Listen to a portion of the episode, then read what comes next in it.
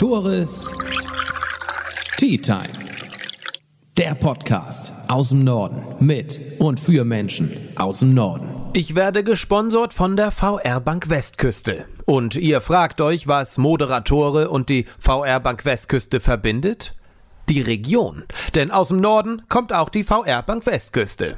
Und was die Bank noch so besonders macht, sie lebt durch und durch das Genossenschaftsprinzip. Was einer alleine nicht schafft, das schaffen viele. Ach ja, und Tee mag die VR Bank Westküste natürlich auch. Auf eine Tasse Tee mit Raphael Weiland und Karina Möller-Mickelsen.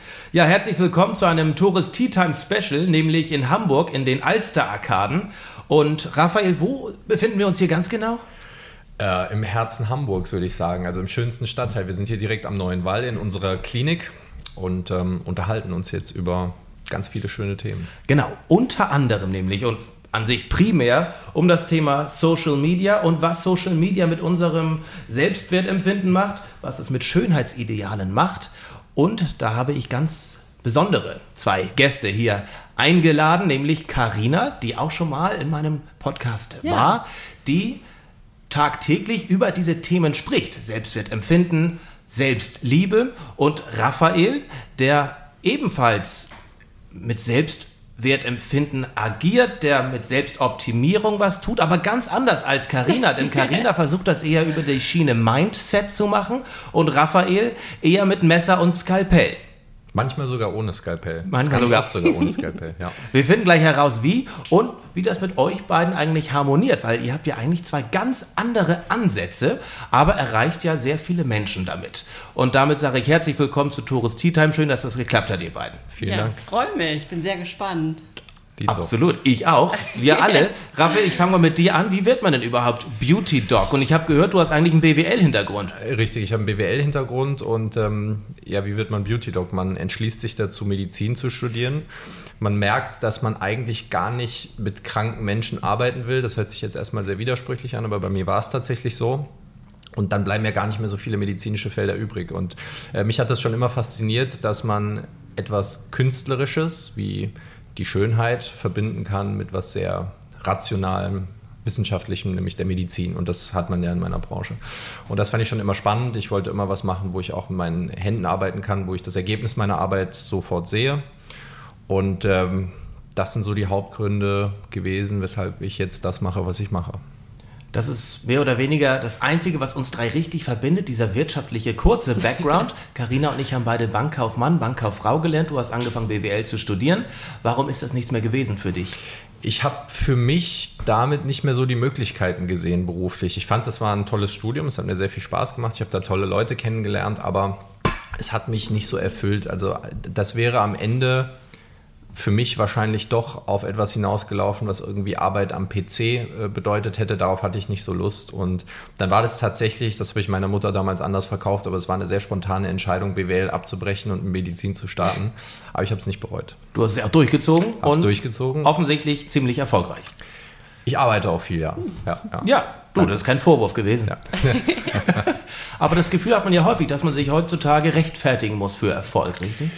Ähm, ja, manchmal schon, tatsächlich. Wir leben in einer, in einer neidischen Gesellschaft. Aber man muss auch fairerweise dazu sagen, die Leute, die sehen ja auch eigentlich immer nur die Früchte dessen, was man erntet. Aber ähm, es gibt da jetzt einen bösen Spruch, den mag ich nicht sagen, weil der so viele Schimpfwörter enthält. Aber die Leute sehen quasi nicht, wie oft du eigentlich mal hingefallen bist und wieder aufstehen musstest, um dahin zu kommen, wo du dann bist. Ne? Sie sehen immer nur, wie toll es läuft, aber was du dafür an Opfern bringen musstest, das äh, sieht man häufig nicht. Deswegen stimmt das. Tatsächlich hat man ein bisschen das Gefühl, aber es ist auch was typisch Deutsches, finde find ich, äh, sich rechtfertigen zu müssen.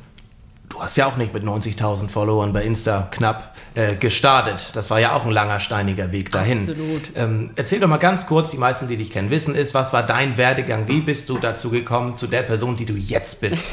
genau, mein Hintergrund ist ja, dass ich früher aktives Bodybuilding gemacht habe, auch auf der Wettkampfbühne war, als Figurathletin. Also da zeigt man wirklich seine Muskeln, steht auf einer Bühne und präsentiert sich. Und das erste Mal, als ich das gemacht habe und da stand und wirklich so der Tag X da war, dachte ich auch so, oh mein Gott, was mache ich hier eigentlich? Eigentlich, weil es war wirklich schon sehr verrückt.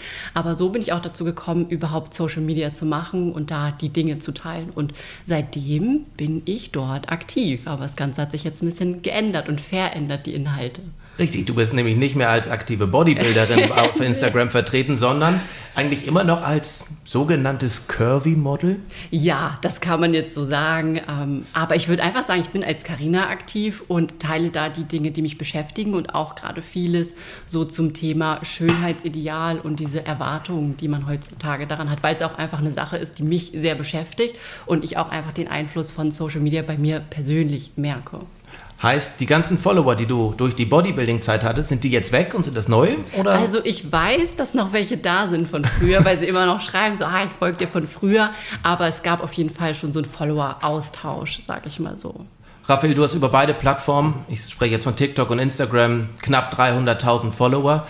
Die kamen ja auch nicht von heute auf morgen. Wann war quasi dein Durchbruch und wodurch ist der entstanden? Also gestartet habe ich im Studium tatsächlich schon und, und habe da so ein paar Inhalte geteilt. Als Student hast du nur noch nicht so ganz so viel zu erzählen, weil du ja keine Patienten hast. Ähm, das hat auch damals nicht so gut funktioniert. Der Durchbruch kam tatsächlich mit dem Start von TikTok. Da war ich aber dann beruflich schon aktiv. Und ähm, da also kam dann sowohl auf TikTok als auch auf, auf Instagram der Durchbruch. Ja. Aber war das so eine spontane Idee, dass du dachtest, hey, ich mache das jetzt einfach TikTok? Eine oder? absolut spontane Idee. Ich ähm, kannte TikTok nicht, beziehungsweise ich hat, hatte davon gehört, aber hatte das als Netzwerk abgestempelt, wo sich irgendwie nur Kiddies bewegen und, und dann den ganzen Tag irgendwelche Tänze aufführen, bis ich mal abends mit Freunden essen war. Übrigens äh, zwei Hamburger und die sagten dann zu mir, nee, du, das ist nicht so. Du musst da unbedingt aktiv werden. Wenn du auf Instagram was machst, dann musst du dort auch aktiv werden. Und ich habe tatsächlich diese Aussage, diese Motivation habe ich dann genommen und habe dann gestartet. Und das hat relativ schnell gut funktioniert. Und dann bin ich dabei geblieben. Gewinnst du darüber auch Kunden? Das finde ich halt super ja, spannend. Klar, ja, natürlich, ganz okay. viel. Ja, ja, doch schon, ganz viel. Ja. Aber ich will gar nicht so, also für mich soll das, das soll nicht so eine Dauerwerbesendung sein. Ich glaube, das sieht man auch, wenn man sich anschaut, was ich da ähm, hochlade. Es soll keine Dauerwerbesendung sein, sondern es soll ein bisschen aufklären. Ich möchte gerne damit Tabus äh, unserer Branche brechen. Ne? Also so in die Richtung soll das eigentlich ergehen. Und es soll auch unterhalten. Das macht mir mhm. auch, auch Spaß cool. Ja, man gut, ich bin jetzt noch hier, um sonst. Ne? Dafür bist du da. Dafür bin ich da. Carina, was sind denn Postings und Themen, die du bei Social Media spielst? Oh, alles Mögliche. Aber mhm. wahrscheinlich gehst du da so ein bisschen auf das Thema Selbstliebe, weil das auch so ein Überbegriff ist, ehrlicherweise von meinem Account, wo man jetzt im ersten Moment wahrscheinlich denkt, okay, das ist der reine Blick in den Spiegel, dass man in den Spiegel guckt und sagt, hey, ich fühle mich schön, so wie ich bin. Aber da gehören noch viele Unterpunkte mit dazu, sage ich mal so. Und das ist das, was ich bei Social Media mache. Genau. Und das ist ja auch ein Punkt, den ich tatsächlich äh, häufig thematisiere. Ne? Und ähm, das ist ja was, wo sich manche Leute denken, wie kann der denn als Beauty-Dog jetzt auf einmal was von Selbstliebe mhm. erzählen? Macht er sich, macht er sich jetzt seine äh, eigenen seine Patienten kaputt, ne? und seine Branche kaputt? Aber mhm. das sind, das sind zwei Themen, die in meinen Augen sehr gut miteinander einhergehen. Also das ist kein Geheuchel, was du da denn nein, das betreibst. Ist, dass du als Beauty-Dog, der an, an, Menschen rum operiert, rumschnippelt, ähm, dass der sich für Selbstliebe, so wie es schön heißt, Self-Love einsetzt. Überhaupt gar nicht. Nein, nein. Also es ist überhaupt kein Widerspruch. Also und ich finde auch, ähm, man darf ja nicht vergessen, bei ähm, bei allem, ich meine, es ist, wir, wir arbeiten nicht mit kranken Menschen, aber wir sind trotzdem noch Ärzte und als Ärzte haben wir auch eine gewisse Verantwortung. Und dazu gehört es halt auch, ähm, Menschen Patienten in dem Fall gewisse Dinge vielleicht auszureden, wenn du sie als Behandler nicht für angebracht hältst. Mhm. Und das tust du. Und das tue ich, ja, das tue ich. Also, ähm, Kannst du da ein Beispiel konkretes nennen? Wann hast du schon mal gesagt, nee, mache ich nicht? Äh, Oder jetzt äh, gerade vor einer Stunde zum Beispiel. Ja, also das ist ganz häufig. Also es ist jeden Tag äh, einmal bis mehrere Male. Jetzt gerade vor einer Stunde hatte ich eine junge Frau hier, die sich an einer kleinen mimischen Falte um den Mund rumgestört hat. Das war eine wirklich ähm, objektiv sehr attraktive Frau. Sie hat sich daran sehr gestört und das habe ich ihr beispielsweise ausgeredet, weil es halt Quatsch ist, ja, also weil das in meinen Augen nicht schlimm ist. Und ich glaube auch, dass ähm, Menschen, wenn sie dann so etwas von mir hören, also von demjenigen, der ja Geld damit verdient, ne, ja. der ja viel leichter sagen könnte, komm, machen wir, leg dich auf den Stuhl und dann ziehen wir das durch. Ne? Aber wenn die von dem hören, nee, lass das mal sein, ist alles gut so, stört überhaupt nicht, dann fühlen die sich auch ganz oft befreit Ne? Und da gibt es ganz, ganz viele Beispiele von jungen Mädchen, die sich die Lippen aufspritzen lassen wollen und ich das ausrede, bis hin zu älter betagten äh, Frauen und Männern, die vielleicht andere Themen haben, die sie beschäftigen. Also da gibt es jetzt keine ähm, Altersgrenzen oder so. Du hast gerade das Stichwort Widerspruch genannt. Karina, da muss ich zu dir kommen. Du sprichst häufig, dass man sich in seinem Körper wohlfühlen soll, dass alles schön ist an einem. Und doch hast du dich auch unter das Messer gelegt. Richtig, Schon ein paar Jährchen ja. her und hast dir die Brüste machen lassen. Genau. Wie passt das zusammen? Spannende Frage auf jeden Fall. Die wurde dir Gerade- sicherlich nicht das erste Mal gestellt. Nein, nicht zum ersten Mal. Aber ich finde es auf jeden Fall cool und auch wichtig, dass man darüber spricht. Ja. Aber gerade zu dem Part, also es sind meine Brüste, ich weiß nicht, hattest du es gerade erwähnt, sonst ist es vielleicht auch nochmal ganz wichtig für die Zuhörer und Zuhörerinnen, ja. okay. Ähm, und bei mir war es ja damals, dass ich das aktive Bodybuilding betrieben habe und auch sehr in dieser Bubble drinne war. Und wenn man so krass Sport macht, hast du natürlich auch nicht mehr viel Fettgewebe und ich hatte auch von Natur aus einfach nicht viel Oberweite. Und damals hatte ich auch so ein bisschen aus dieser Bubble mitgenommen, dass du Brüste brauchst, um auch überhaupt aktiv sein zu können und erfolgreich sein zu können, wenn du Wettkämpfe bestreitest. So. Und das hatte mich auch so ein bisschen unter Druck gesetzt. Und ich hatte nie so ein richtig krasses Problem mit meiner Oberweite, dass ich nicht viel hatte, das muss ich ehrlich dazu sagen. Aber irgendwie war es trotzdem so ein Schall, dass ich dachte, okay, ich mache das jetzt einfach. Und das war Ende 2017. Und ja, da habe ich mich informiert, habe das gemacht und bin auch bis heute wirklich sehr happy damit. Also ich- du bereust es nicht. Nein, das nicht. Aber ich stelle mir auch manchmal die Frage, und das kann ich ehrlich nicht beantworten, hätte ich jetzt immer noch, sage ich mal, meine natürlichen Brüste, ich könnte dir jetzt nicht sagen, ob ich es wieder machen würde oder ob ich so sein lassen würde, weil damals hatte ich natürlich ein anderes Mindset als heute und das kann ich ehrlicherweise gar nicht so, so sagen, weil ich einfach happy mit dem Ergebnis bin, so wie es jetzt ist. Beispiel. Eine junge Dame, ein junger Mann, riesige Nase. Und er Ja. Mhm. ist einfach nicht glücklich damit. Und er fragt dich, Karina, wie kann ich mit mir zufrieden sein? Wie kann ich mich selbst lieben, wenn ich in den Spiegel schaue und ich sehe nur Nase? Was rätst du ihm? Und Mhm. Raphael, was würdest du ihm dann im Nachgang raten? Wahrscheinlich spielt es aber auch so ein bisschen auf den Gedanken raus, dass diese Person schon überlegt, sich zu operieren, weil die wirklich sagt, okay, ich bin wirklich, wirklich unglücklich damit. Und da an der Stelle bin ich wirklich die Letzte, die sagt, okay, guck erst mal in den Spiegel und sag jetzt mal, wie schön deine Nase irgendwie ist. Weil wenn du wirklich unglücklich damit bist und es eine Sache ist, die dich stört so sehr, dann bin ich die Letzte, die sagt, okay, lass es nicht operieren. Das kann ich absolut nachvollziehen. Und wenn jemand wirklich das Gefühl hat, okay, ich möchte es machen und ich möchte es für mich machen, ja, go for it. Da bin ich die Letzte wirklich, die da sa- sagt so, nö, bitte nicht. Liebe dich selbst, so wie du bist. Ich glaube, für diese Diskussion oder für dieses Thema ist es wichtig, nochmal über Schönheitsideale zu sprechen, weil ähm, das ein Begriff ist, den man eigentlich aufdröseln muss in zwei Dinge. Nämlich einmal, es gibt ja Dinge, die mit denen kommen wir auf die Welt, also auch Vorstellungen, mit denen wir auf die Welt kommen. Äh, äh, Dinge, die man uns nicht beibringen muss und von denen wir wissen, das finden wir attraktiv. Das ist das eine. Ja? Also unsere Vorstellung von Attraktivität, die uns eigentlich innewohnt, wenn wir schon zur Welt kommen. Und dann gibt es halt diese anderen Schönheitsideale, die eigentlich eher von außen und Menschen gemacht sind. Ja, Also von außen kommen und Menschen gemacht sind. Und ich glaube, man muss sich für so etwas, also für so ein Beispiel, was du jetzt gerade angesprochen hast mit der Nase, muss man sich überlegen, wer ist eigentlich derjenige, der dazu führt, dass eine OP stattfinden soll? Ist das, sind das die Gedanken des Patienten selbst wirklich, weil er sich unglücklich fühlt, weil er nicht zufrieden ist? Oder ist es Druck von außen?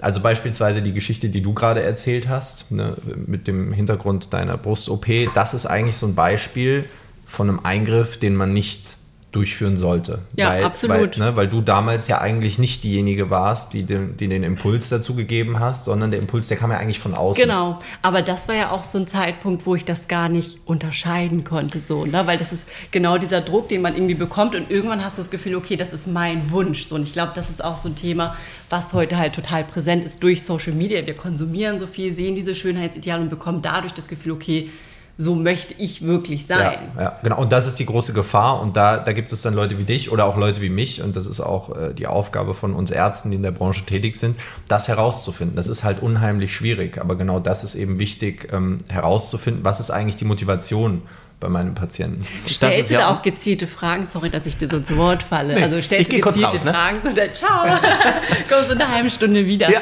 Also hast du so einen bestimmten Fragebogen oder machst du es immer super Nein. individuell? Wie läuft das bei ja, dir, ich mache das ganz individuell. Man bekommt ja auch ein Bauchgefühl dafür. Ne? Man, man redet mit einer Person, man lernt ja Menschen einzuschätzen und es gibt jetzt keine, es gibt keinen Fragekatalog, keine bestimmten Fragen, die ich dann immer so abratter, das nicht.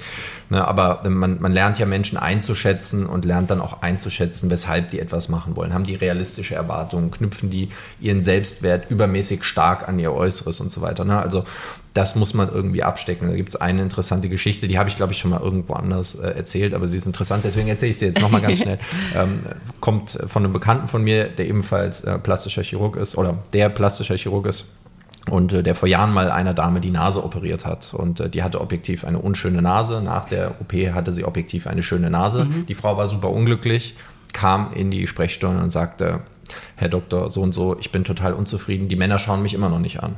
Oh. So, also das heißt, ähm, da, da war der Druck auch eher von außen da. Ne? Es war nicht etwas, was sie an sich nicht mochte, sondern es ging eigentlich eher um was anderes, um was Sekundäres, mhm. nämlich darum, einen Partner zu finden. Zu finden, ja, und diese Aufmerksamkeit und, Ja, genau, bekommen, und, ja. und, genau und, und sie hatte die Vorstellung, dass die Partnerwahl irgendwie oder die Partnersuche einfacher wird, wenn sie operiert ist. Mhm. Das sind, sind zum Beispiel so Fälle, die, die darf man nicht behandeln. Es wird immer passieren, dass man mal jemanden doch behandelt, fälschlicherweise, obwohl dann so Motive dahinter stecken.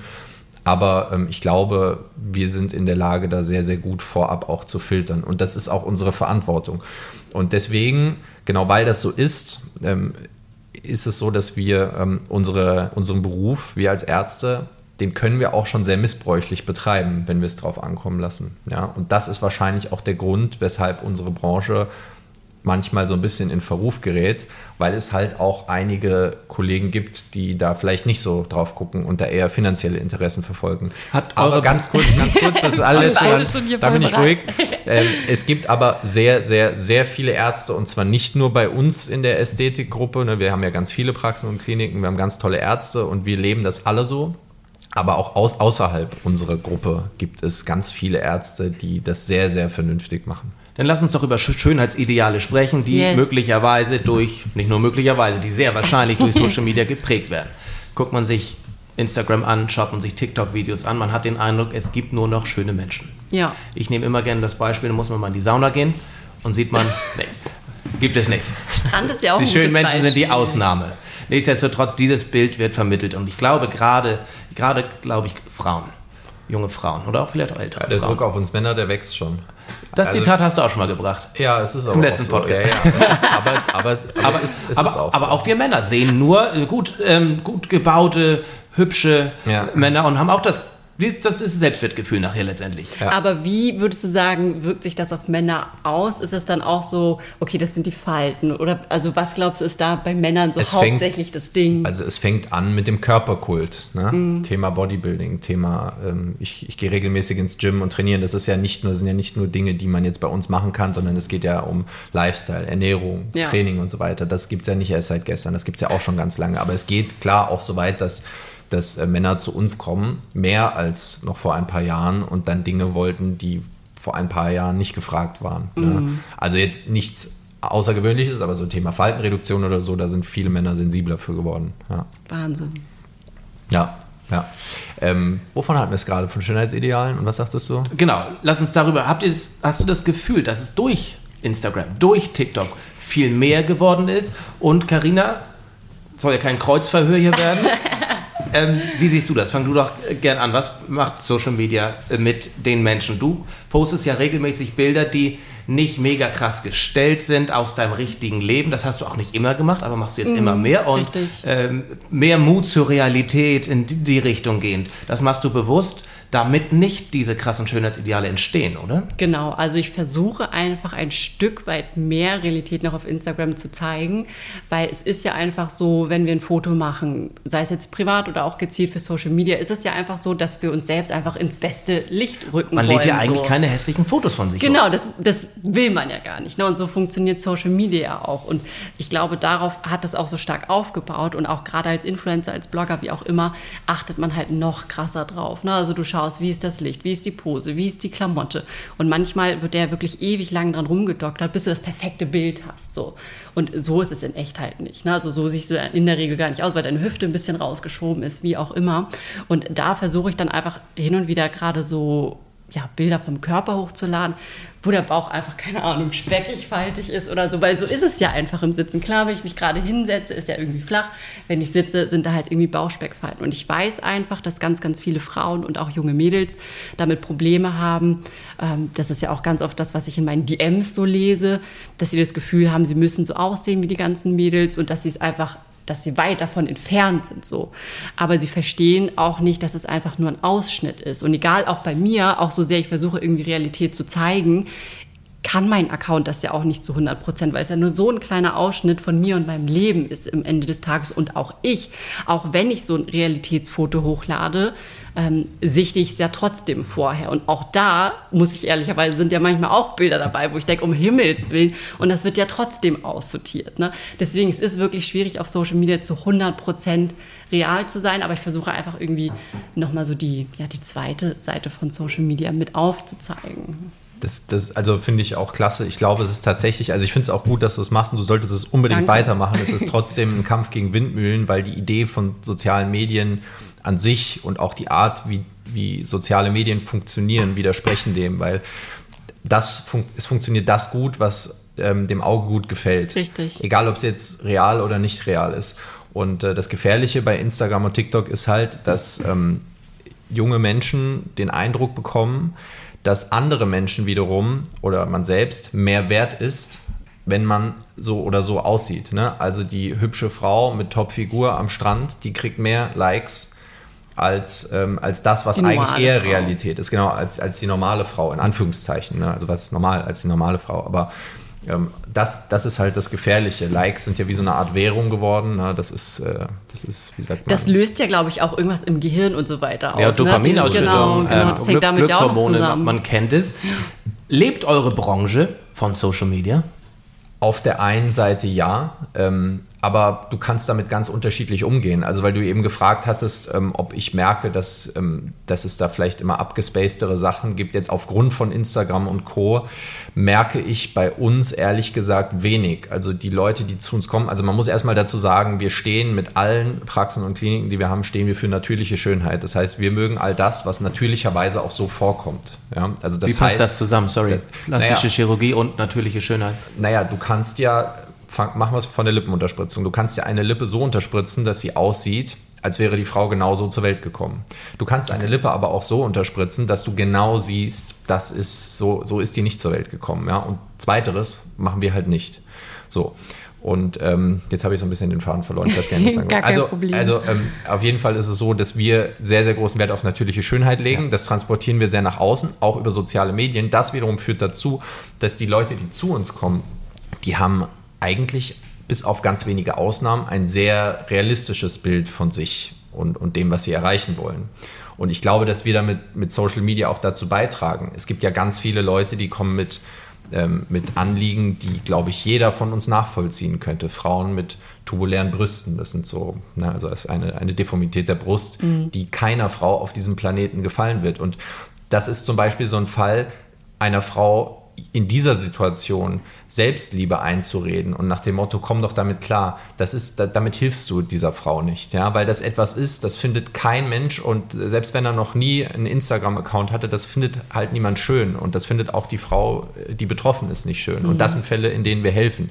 Wir haben Patienten, die haben ähm, Selbstverletzungsnarben denen kannst du auch nicht erzählen, ja, lern doch damit zu leben. Die werden trotzdem in der Öffentlichkeit stigmatisiert und wollen aber auch, selbst wenn es niemand sehen würde, wollen einfach nicht durch die Narben selbst an, an die Vergangenheit erinnert werden. Oder Frauen, die in der Schwangerschaft ganz stark gelitten haben, unheimlich viel Gewicht zugenommen haben, man sieht die Spuren, fühlen sich nicht mehr wohl, wollen nicht mehr an den Strand gehen, denen hilfst du nicht, wenn du mit Selbstliebe kommst. Und das sind halt die Fälle, wo wir aber gut helfen können. Aber wir machen es halt, wie gesagt, immer nur so, dass am Ende des Tages, wenn ein Patient unsere Klinik verlässt, ähm, so aussieht, als wäre er quasi auch so zur Welt gekommen. Mhm. Ja.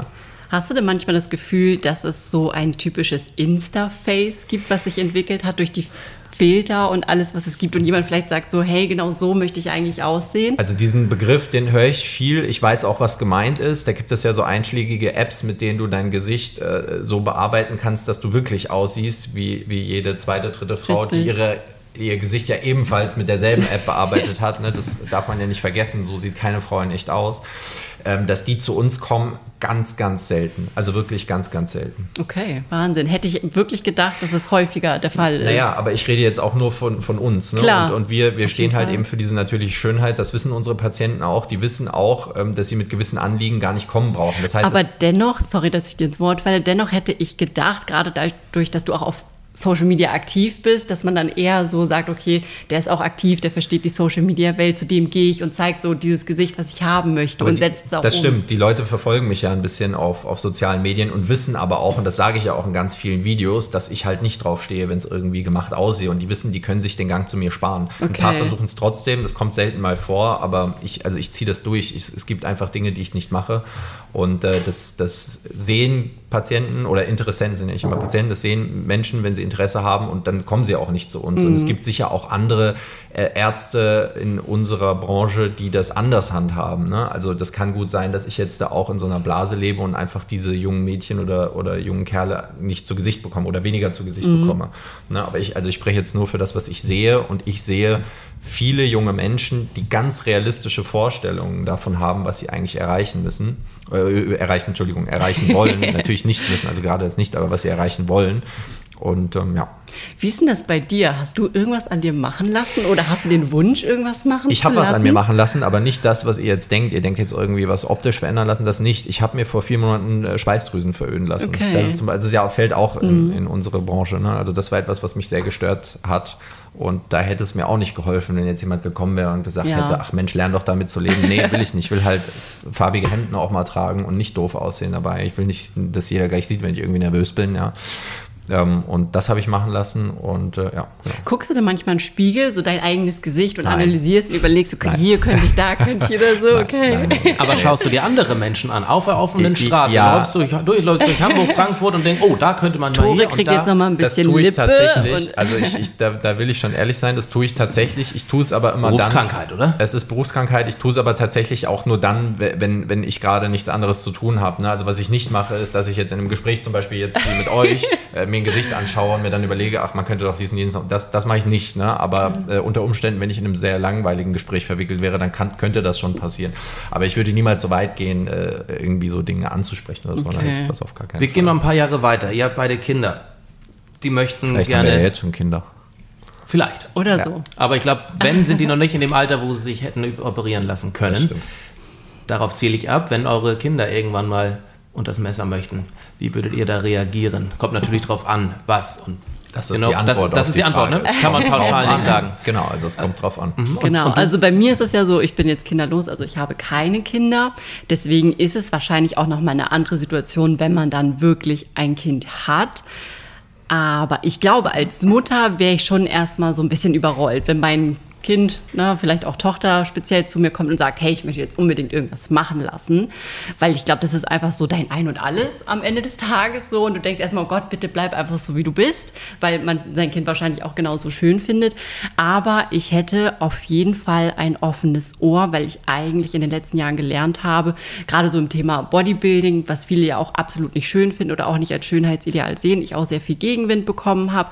Da war meine Mutter eigentlich auch immer so, auch wenn sie es vielleicht von Anfang an nicht cool fand, hat sie halt immer mit mir in einem Strang gezogen, weil sie auch gemerkt hat, dass es eigentlich der beste Weg ist, so, ne? Und dass ich dann auch immer zu ihr kommen werde mit den Dingen und dasselbe ja auch so bei meiner Brust-OP.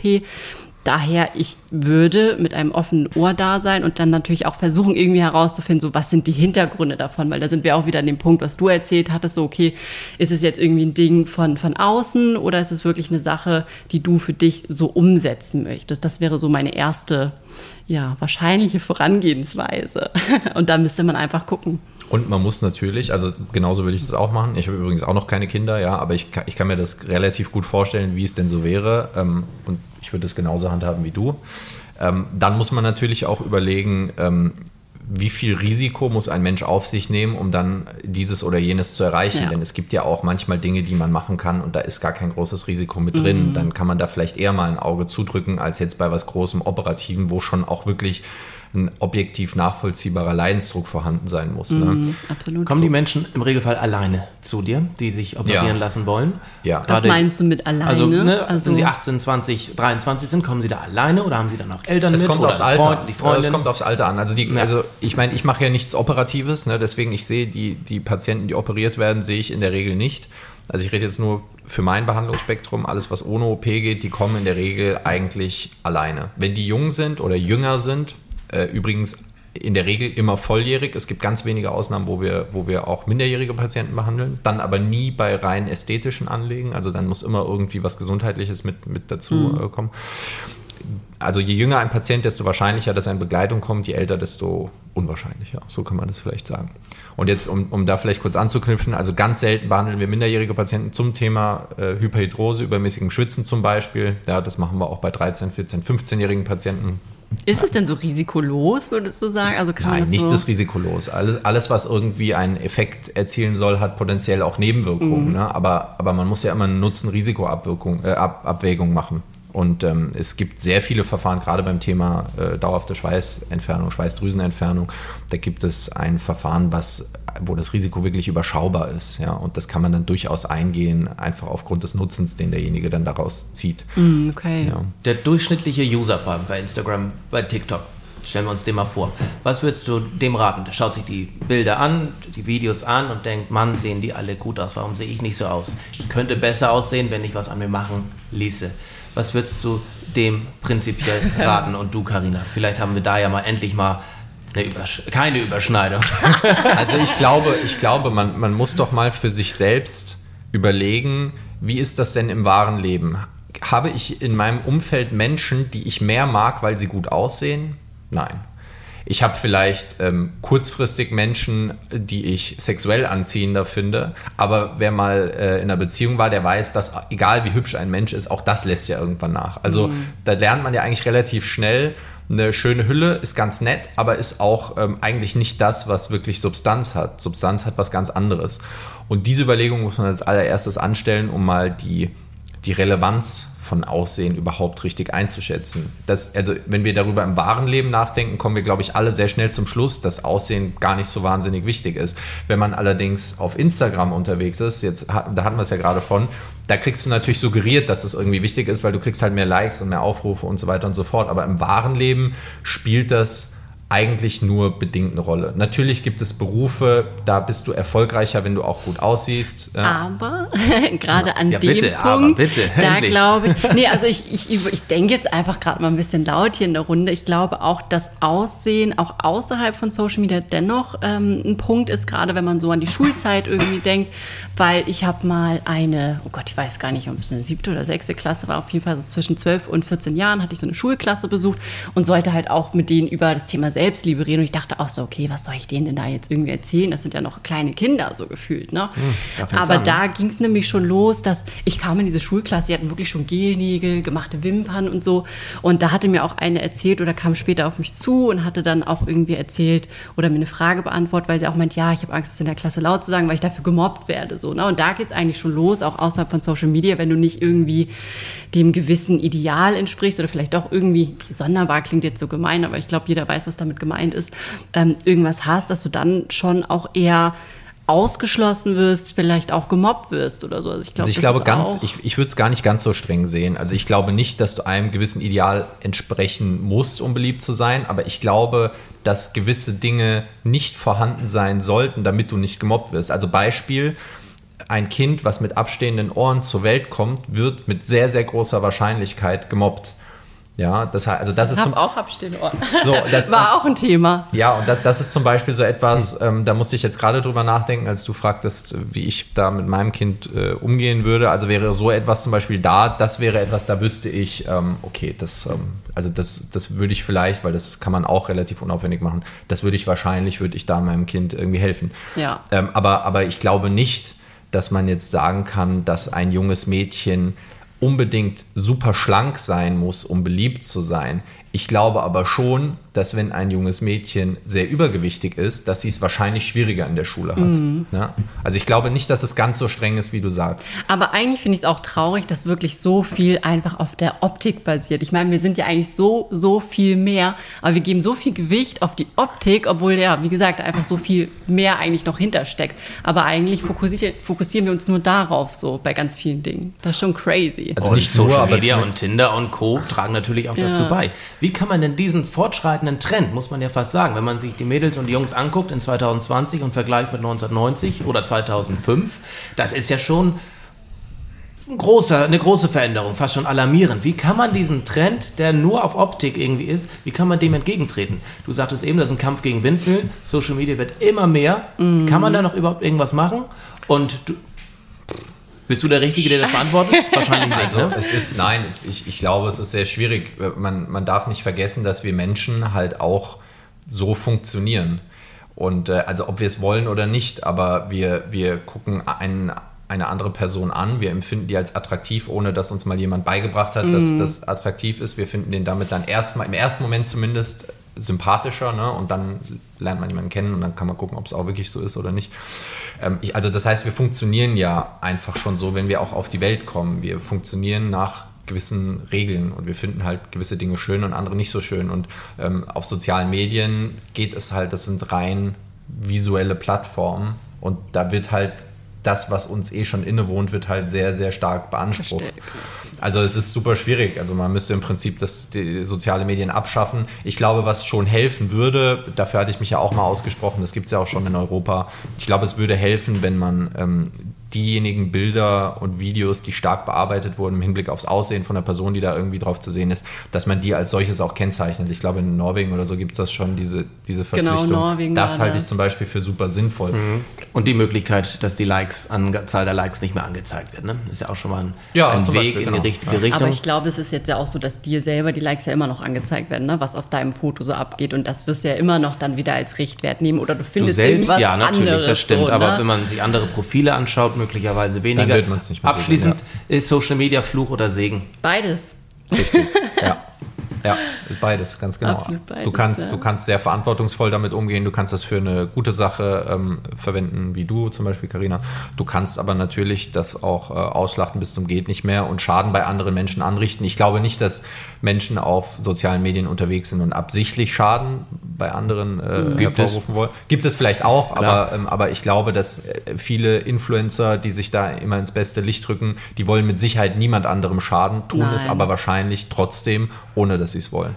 Und, das ist äh, halt diese Social Media Maschinerie, ne, die einfach mittlerweile auch so läuft, ne, worüber dann auch einfach Geld verdient wird. Ne? Raphael hat dich gerade gelobt für deinen Social Media Auftritt. Ja, vielen Dank nochmal. ja, sehr gerne. Willst du das- Aufklärungsarbeit ist wichtig. Willst du das Lob zurückgeben oder nicht?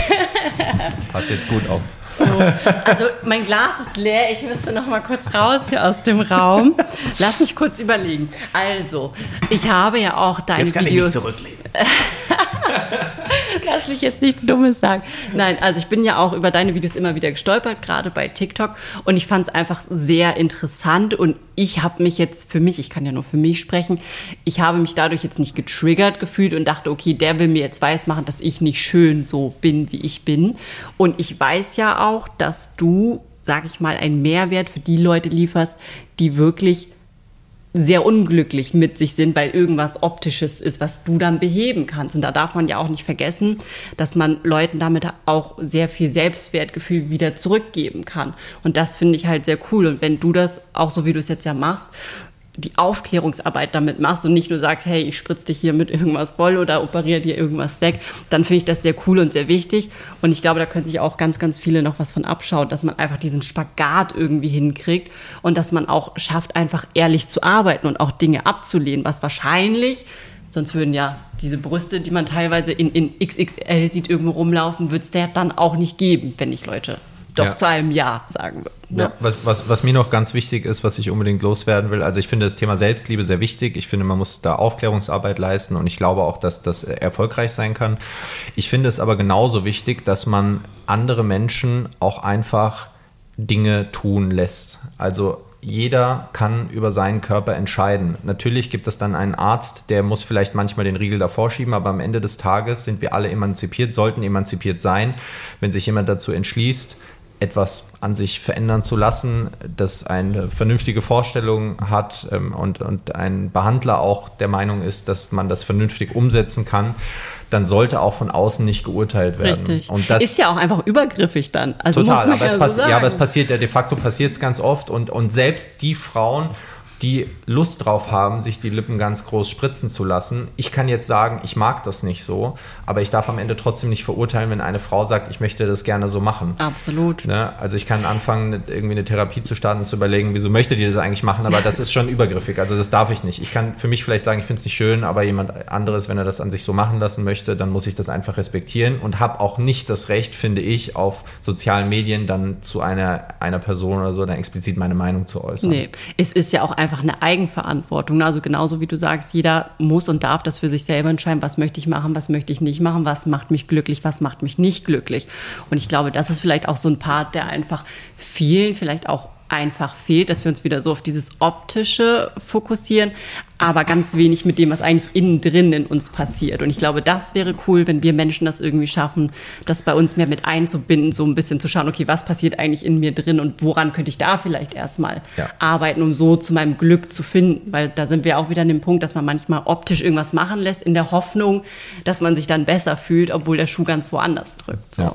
Und am Ende verfällt die Hülle immer. Das können, ja, das können, auch, wir, das können auch wir nicht ändern. Ähm, und deshalb sollte man vielleicht äh, in erster Linie darauf achten, dass man eine schöne Persönlichkeit, einen schönen Charakter hat. Ja. Und wenn die Hülle dann auch schön ist, dann ist ja schön. Aber und es liegt ja auch immer am Auge des Betrachters. Ne? Das waren jetzt ganz viele schöne sagen. Schlussworte. Das waren ganz viele schöne Schlussworte. Und ich habe ganz viel schön gesagt. Ja, Sehr schön. Ich glaube, ich hoffe, wir haben ein bisschen dazu beigetragen. Vielen Dank. Auf das Wesentliche zu achten und nicht auf das Persönliche.